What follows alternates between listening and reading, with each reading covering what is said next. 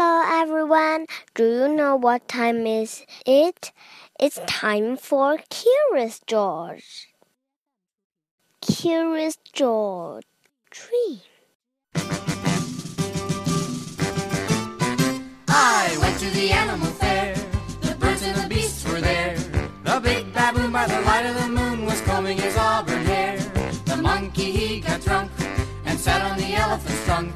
The elephant sneezed and fell on his knees, This is George. George was a good little monkey and always very curious. After a long day at the amusement park with his friend, the man with the yellow hat, George was tired and glad to be home. Soon dinner was ready, but when George sat down to eat, he was too small to reach his plate. I'm sorry, George, the man said. I forgot to fix your chair. He put a large book on George's chair and George climbed up. As he sat on the book that was set on his chair, George thought about his day. All day long he had been too small. Your hands are too little to hold these baby bunnies, the manager of the petting zoo told him. I'm sorry, said the man operating the carousel. I cannot let you on.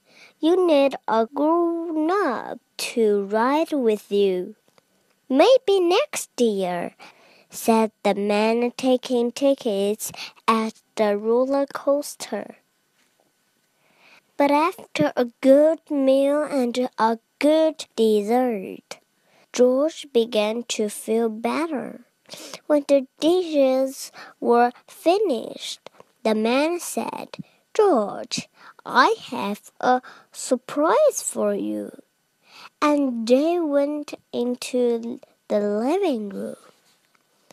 The surprise was a movie. George was glad to watch a movie.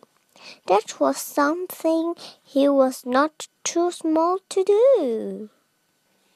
George was enjoying the movie, but it had been a full day and now he had a full stomach.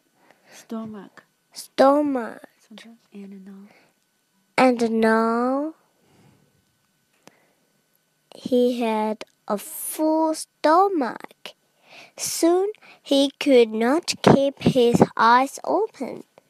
The next thing George knew. The next. The next thing George knew. He was back at the petting zoo. But this time something was different the petting zoo. But this time something was different. The petting zoo was very small. In fact, everything was small. George looked around.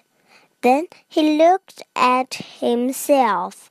Maybe everything wasn't so small after all. He thought maybe he was big. Oh no, this is not right, thought George. Then he remembered the bunnies. Why, he was not too small to hold a bunny now. He was not too small to do anything. What fun! What fun! George thought.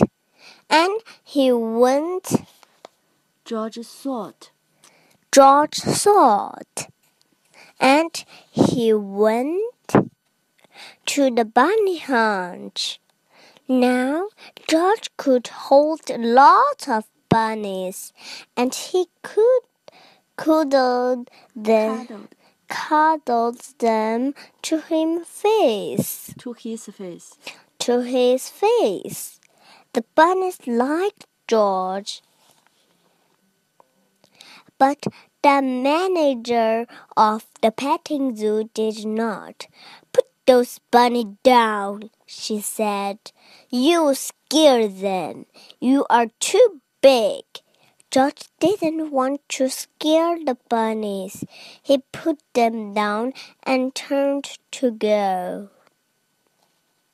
Then George saw the roller coaster. He was curious. Was he big enough to ride it now? Of course, he was big enough. If only he could find a seat big enough for him. But the man taking tickets made George The man taking tickets. But the man taking tickets made George leave. You cannot ride this ride, he said. You are too big. George was sad. He could not ride, but he did as he was told. Catch, catch that monkey. Someone yelled as George was leaving the roller coaster. He's dangerous. He's dangerous. He's dangerous. People in the park became frightened. Frightened. Frightened. They began to run. They ran in all directions, but mostly they ran away from George. George felt awful. He didn't want to frighten anyone.